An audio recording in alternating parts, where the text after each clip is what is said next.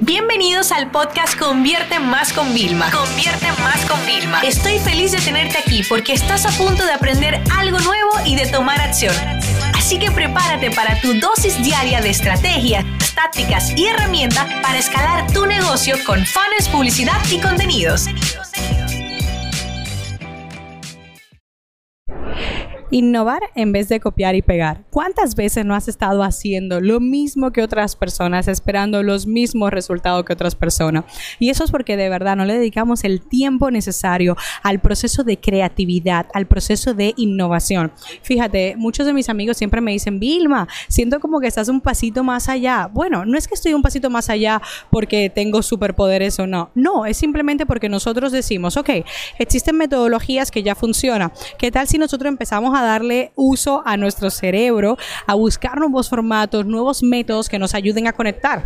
Yo acabo de hacer un evento, formato distinto, no lo mismo tradicional de siempre. ¿Por qué? Porque a veces hay que ser disruptivo y hay que salir fuera de la caja. ¿Pudo haber salido mal? Claro que sí, pero pudo haber salido tan bien como salió. Y para mí esos son el tipo de cosas que son muy, muy importantes. Así que yo quiero en este episodio eh, sacarte de la idea de que siempre tenga que estar copiando y pegando y que comiences a innovar. El primer consejo que te voy a dar es sumamente sencillo. La próxima vez que vayas a planificar una campaña para lanzar tu, algo en tu tienda física, un producto físico, en tu tienda online, etcétera, quiero que realmente te desconectes de internet. Los mejores planes de contenido que yo he visto a personas no son inspirándose, ay, déjame ver qué está haciendo mi competencia, porque cuando vas ahí entras en un bucle del cual nunca vas a poder salir. Entonces empiezas y dices, ay, es que son mejor que yo, ay, es que entonces luego te quedas viciado de que solo quieres implementar sus ideas. No, eso no es lo que necesita. Lo que tu negocio necesita es que tú apliques la mejor estrategia de todas. Y esa estrategia se llama sentido común.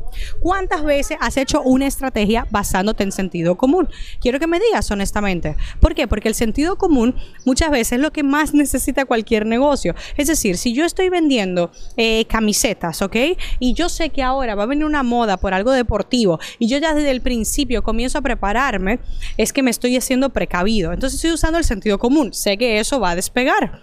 Pero claro, no, al otro te dirá, no, no, no lo saques, espera que tu competencia lo valide y luego valídalo tú. Entonces yo te hago una pregunta, ¿tú quieres estar siempre por detrás o también quieres estar por delante? Porque fíjate, mientras menos recursos tienes, y por eso te digo que te desconectes de Internet, literalmente, para que ni siquiera accedas a tener más idea, mientras menos recursos tienes, más hace. Yo estoy aquí en Roma grabando este episodio nos llevaron, pagué una guía eh, personalizada para que nos contaran, sobre todo por el tema de, ustedes saben que a mí siempre me gusta pagar por agilizar los procesos. Yo no me puedo leer un, un, libro en horas para poder luego disfrutar de los monumentos. Y nos explicaban del tema del Coliseo, de cómo se fue haciendo. Sí, evidentemente Roma era muy rico, ¿ok? El imperio romano y tenía, vamos a decir, recursos, pero no tenía Google ni Internet para poder acceder a inspiraciones o un Pinterest o un Instagram para inspirarse. No. Y trabajaban arduamente para conseguir siempre todo su objetivo, que era crear, construir, para que los demás pudieran disfrutarlo realmente y generar buenas experiencias. Pero ¿cuándo fue la última vez que tú le dedicaste ese tiempo? Y yo estoy aquí fascinada viendo en cada rincón cosas maravillosas y eso es lo que tenemos que aplicar con nuestros negocios. Así que ya sabes, ahora lo que te voy a retar es, por ejemplo, a un plan de contenido. Planifica tu próximo plan de contenido de tus redes sociales sin internet y utilizando el sentido menos común de todo, que es el sentido común. Porque muchas veces lo que tus clientes necesitan, lo que tu negocio necesita, es que tú apliques lo que está en tu cabeza. ¿Cómo tú crees que yo hoy tengo más de un millón de visitas en mi blog?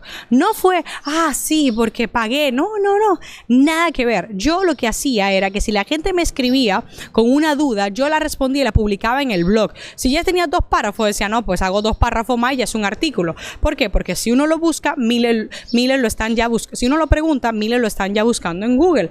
Entonces, ¿Qué estrategia de sentido común podrías aplicar tú con tu negocio? Me encantaría además escucharte, que me mandes un mensaje privado por Instagram y las voy a ir compartiendo en las historias. ¿Qué estrategia de sentido común tú vas a aplicar con tu negocio?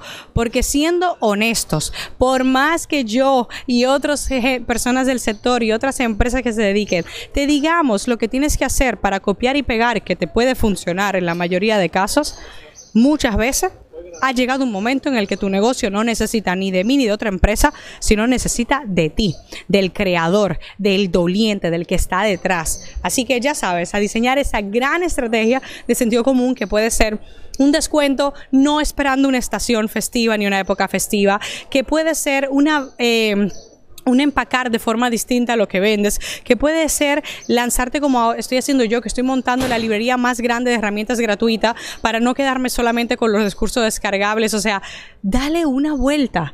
¿Qué es lo que vas a hacer para poder ayudar a tu audiencia antes de presentarle la venta? Espero vuestros comentarios en Instagram.